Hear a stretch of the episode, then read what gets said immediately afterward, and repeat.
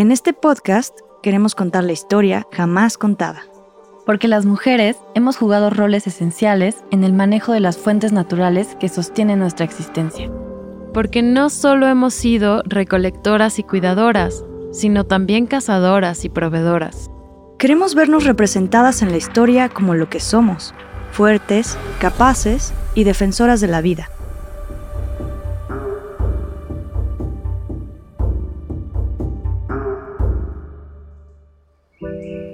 Este día al despertar, antes de abrir los ojos, sentí el espacio en donde me encontraba y di gracias. Agradecí la vida que me impulsaba a levantarme una vez más.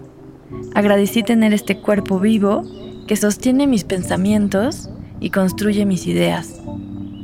Respiré, abrí los ojos y puse los pies sobre la tierra.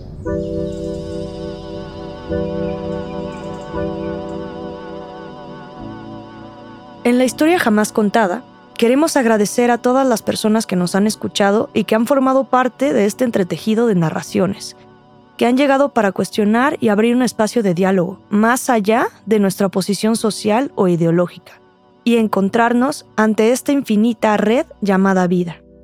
En este episodio retomamos un tema que nos parece fundamental seguir dialogando, la diversidad. Si no has escuchado la primera parte, te invitamos a hacerlo y compartir tus reflexiones en nuestro Instagram, arroba la historia jamás contada podcast.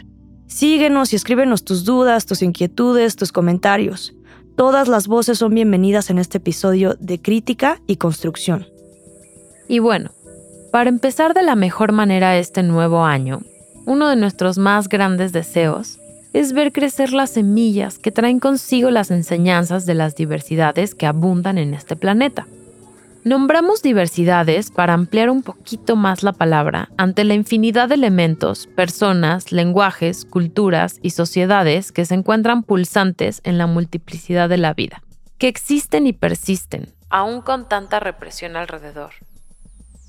Nuestro desafío es permitir existir a todas las diversidades para generar un equilibrio en el mundo creemos necesario interactuar sanamente y reconocer a la otra persona como alguien distinto. Hablamos de biodiversidad, multiculturalidad y de LGBT como los esfuerzos sociales que actualmente enfrentan un clima de violencia y marginación, al igual que la naturaleza. Hay algunos excesos que son risibles, simplemente risibles. No podemos forzar el lenguaje desnaturalizándolo completamente por razones ideológicas. El llamado lenguaje inclusivo es una especie de aberración dentro del lenguaje que no va a resolver el problema de la discriminación de la mujer, al que sí hay que combatirlo, pero de una manera que sea realmente efectiva lo que se nos ha enseñado durante siglos es que el masculino genérico es realmente el que incluye a todas las personas. Y entonces para la Real Academia Española no hay necesidad, ¿no? Porque en su mundo en el que quizá no existen personas no binarias o quizá no existen personas que ya no sienten que el masculino genérico las identifica, pues les parece que es innecesario, que lo que existe hoy pues es más que suficiente. Y hay realidades que pues necesitan ser nombradas, en este caso el de una persona no binaria que no se identifica ni con el género masculino ni con el género femenino y por lo tanto necesitamos una alternativa.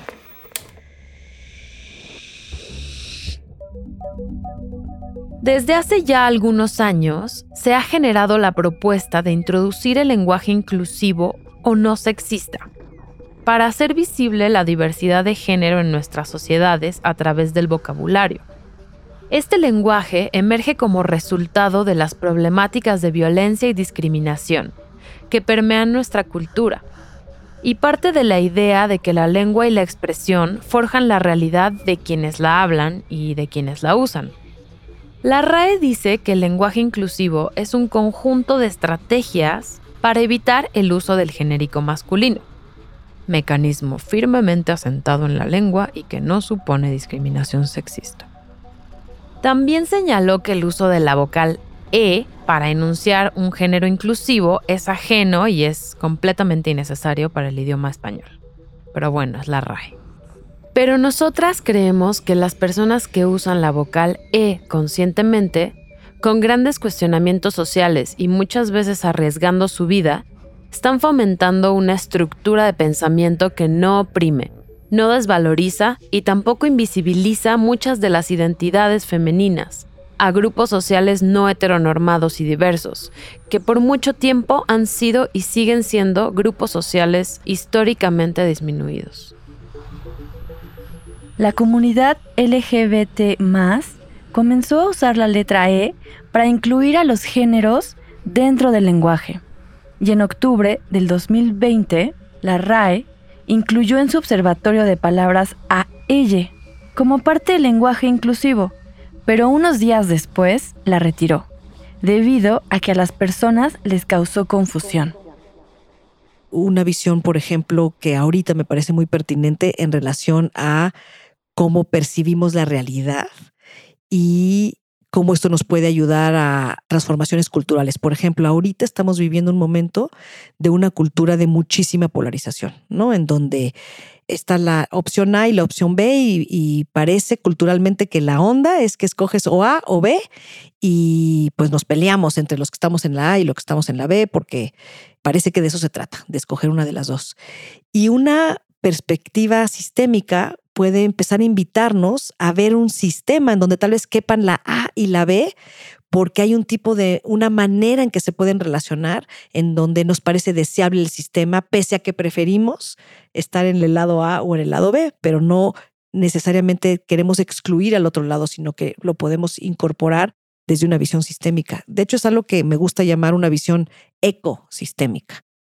Te puedo dar un, un ejemplo particular que ahora está en boga, ¿no? Que es, por ejemplo, el uso del lenguaje, ¿no? En español, para el plural usamos la O, ¿no? Usamos un masculino, ¿no? Para usar el plural. Entonces, dentro del movimiento de equidad de género, pues de pronto fue a ver, el lenguaje es un convenio, ¿no? Decidimos asociar sonidos con objetos, con conceptos y bueno, pues hubo un momento en que decidimos que el plural en español iba a ser en masculino. Bueno, pues eso no está siendo equitativo en términos de género porque está invisibilizando a, por ejemplo, las mujeres, ¿no? somos todos o todas, pero si habemos hombres y mujeres, pues somos todos.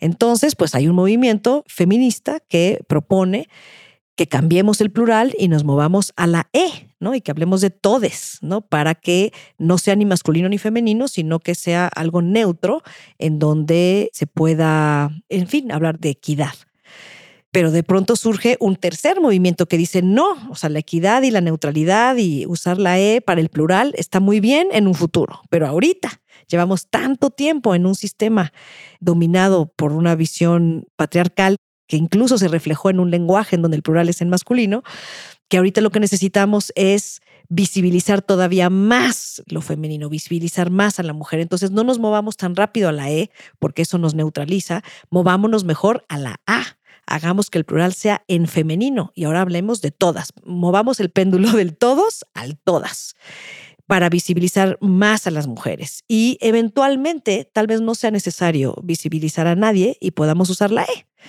Entonces hay quienes quieren usar la E, hay quienes abogan por la A y por supuesto hay quienes abogan, no, no, no, a ver, usemos la O, está, esto es muy complicado, todos entendemos que cuando decimos todos, no, no es un tema de hombres y mujeres, todos entendemos que estamos todos incluidos, o sea, hay quienes prefieren usar la O. Una visión ecosistémica diría, a ver, ¿bajo qué narrativa o bajo qué lógica sería deseable que existieran las tres opciones, la A, la E y la O. Es decir, que no nos peleemos por decir no tiene que ser solo la O, o tiene que ser solo la E, o tiene que ser solo la A. ¿Qué pasa si de pronto decimos, a ver, hay una narrativa sistémica o una visión, digamos, ecosistémica de por qué sería útil que existan las tres? Porque es bien importante que haya un grupo de gente usando la A, haciendo bien visible la presencia de la mujer y de lo femenino y de cómo eso fue carente incluso en el lenguaje. Pero también es bien importante que haya un grupo de gente usando la E, porque ese es el futuro al que quisiéramos llegar. Un futuro de verdadera equidad, de verdadera, digamos, neutralidad en el sentido de que nadie necesita ser visible, de que el que seas hombre o seas mujer no tiene nada que ver con tus derechos, con tus obligaciones.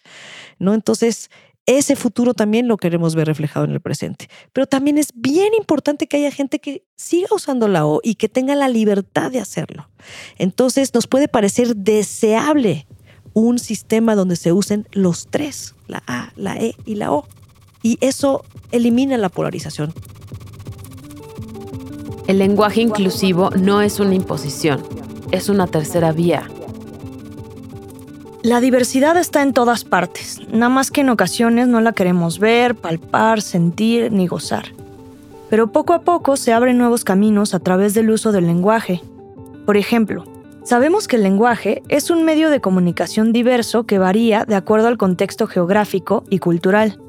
De acuerdo con Lera Boroditsky, existen más de 7.000 idiomas hablados en todo el mundo, y cada uno de ellos tienen diferentes sonidos, vocabularios y estructuras.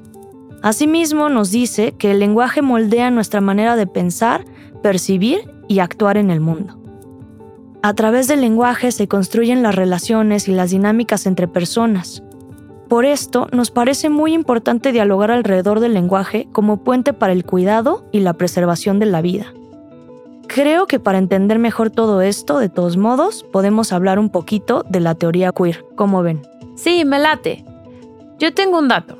¿Sabían que Meg Barker y Julia Scheel, autoras del libro Queer, una historia gráfica en el siglo XVI, dicen que el significado de la palabra queer hacía referencia a algo extraño, y esta palabra era utilizada en la cotidianidad, como en la normalidad, con frecuencia en ámbitos económicos, políticos y sociales como algo aceptable?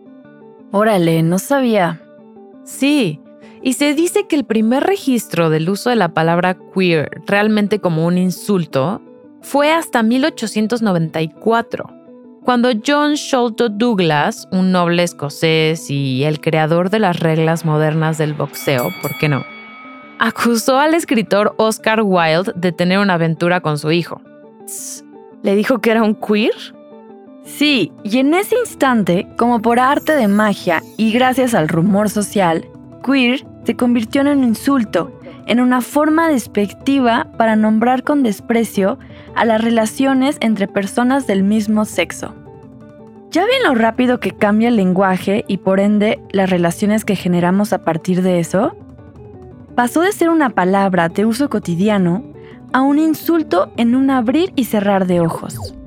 Y bueno, con el paso del tiempo, las estrategias activistas que luchan en contra del racismo, el sexismo, la homofobia y otras formas de opresión han hecho uso del lenguaje para resignificar palabras como níger, negrato, marimacha y muchas más. Así, en los años 80, las personas de la comunidad LGBT comenzaron a resignificar la palabra queer dándole un significado positivo de identidad. El movimiento LGBT y la teoría queer entonces son una propuesta filosófica, política, de análisis de la realidad y de lucha social compleja de comprender. Esto para dejar de ver el mundo desde la misma perspectiva que nos han contado por tantos años. Esa historia de la humanidad que les contamos en el primer capítulo de nuestro podcast, la resistencia queer lucha desde los márgenes del sistema, porque al parecer no hay espacio dentro de este mundo disque diverso para vivir la vida fuera de las normas de comportamiento, identidad y aspecto. La resistencia queer le da la vuelta a esta connotación negativa que tiene lo que no entra en la heteronorma y destaca lo raro como una cualidad más que como un defecto destaca lo ambiguo y lo excéntrico como virtudes, que nos ayudan a adaptarnos a los retos que vivimos hoy en día, como por ejemplo al cambio climático, a las nuevas tecnologías y a otros fenómenos que arrastran y marginan a unos y benefician y ponen en un pedestal a otros seres vivos. Porque si ya de por sí ser diferente es difícil en este mundo y a lo normal parece no importarle que, por ejemplo, los bienes naturales estén terminando y contaminando por la forma normal y cotidiana de vivir la vida. Salir de la heteronorma y marcar una diferencia también es un acto de resistencia y de lucha para la conservación y preservación de la vida. Cuéntanos qué piensas de esta teoría como acto de resistencia en nuestras redes sociales. Búscanos como arroba la historia jamás contada podcast. Queremos escucharte.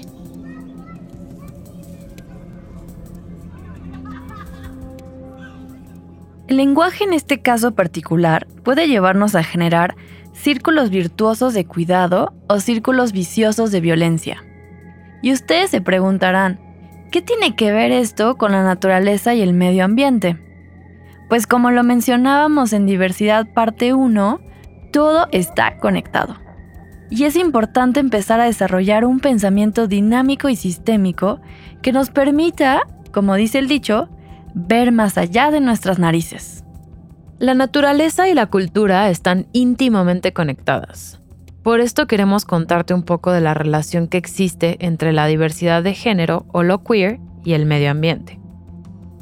A lo largo de la historia, las teorías feministas han utilizado el género como categoría de análisis y entienden que no solo las mujeres, sino también otros grupos en situación vulnerable son afectados significativamente por los problemas ambientales.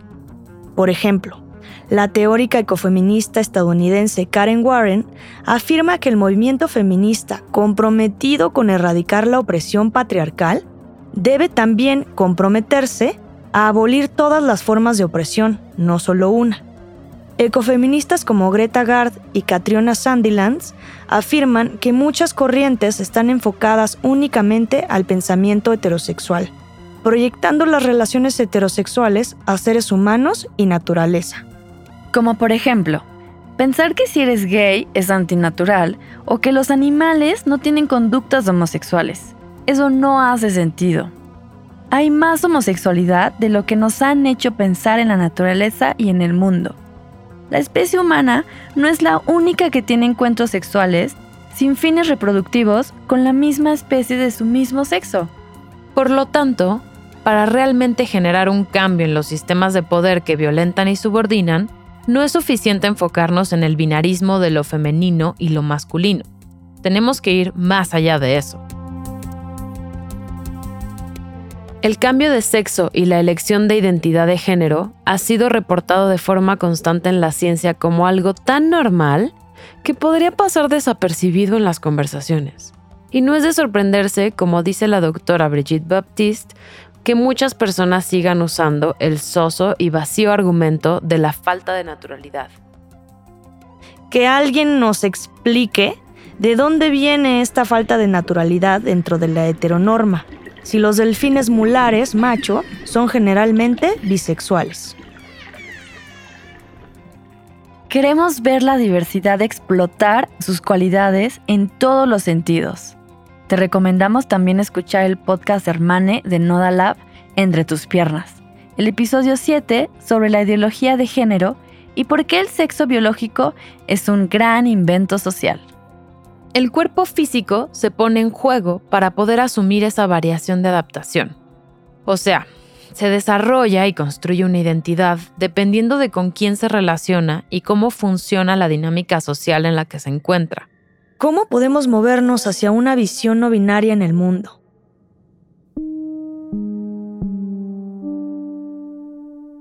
Porque no nos gusta quedarnos en la teoría, Queremos compartirte, como siempre, historias de personas que están generando conversaciones, debates y discusiones en el mundo, que conocen y buscan constantemente propuestas para romper con el paradigma de género y medio ambiente en el que vivimos.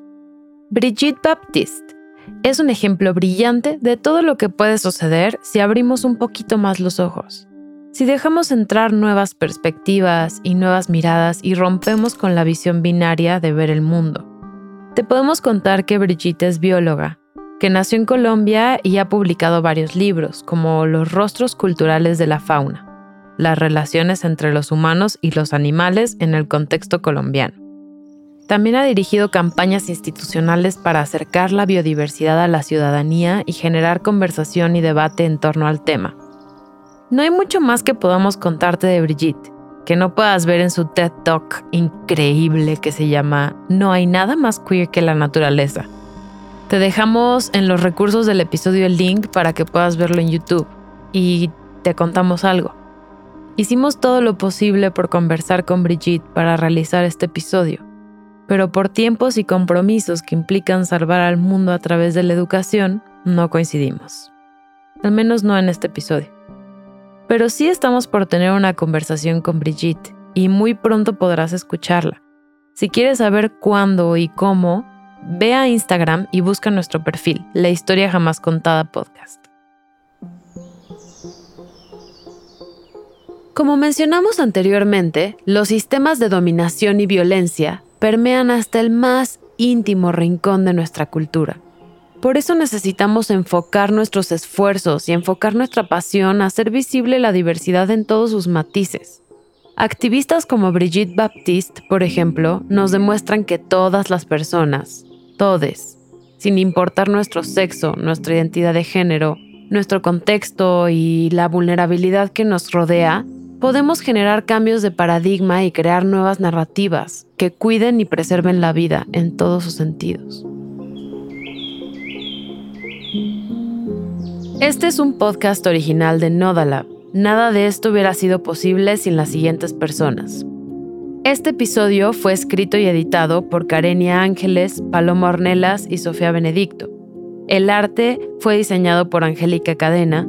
La edición de audio fue hecha por Ren Ramírez el diseño sonoro está hecho por Nayeli Chu. La música es de Auclerc. La mezcla es de Sam Peñalba y la dirección editorial corre a cargo de Jorge González. Agradecemos la participación de Victoria Aro para la investigación de este episodio. Acompáñanos a construir nuevas narrativas en las cuales las mujeres cis, trans o en cualquier lugar del espectro LGBTQIA y más y la naturaleza, tomamos el lugar que nos corresponde, el de la protección y la preservación de la vida. Thank you.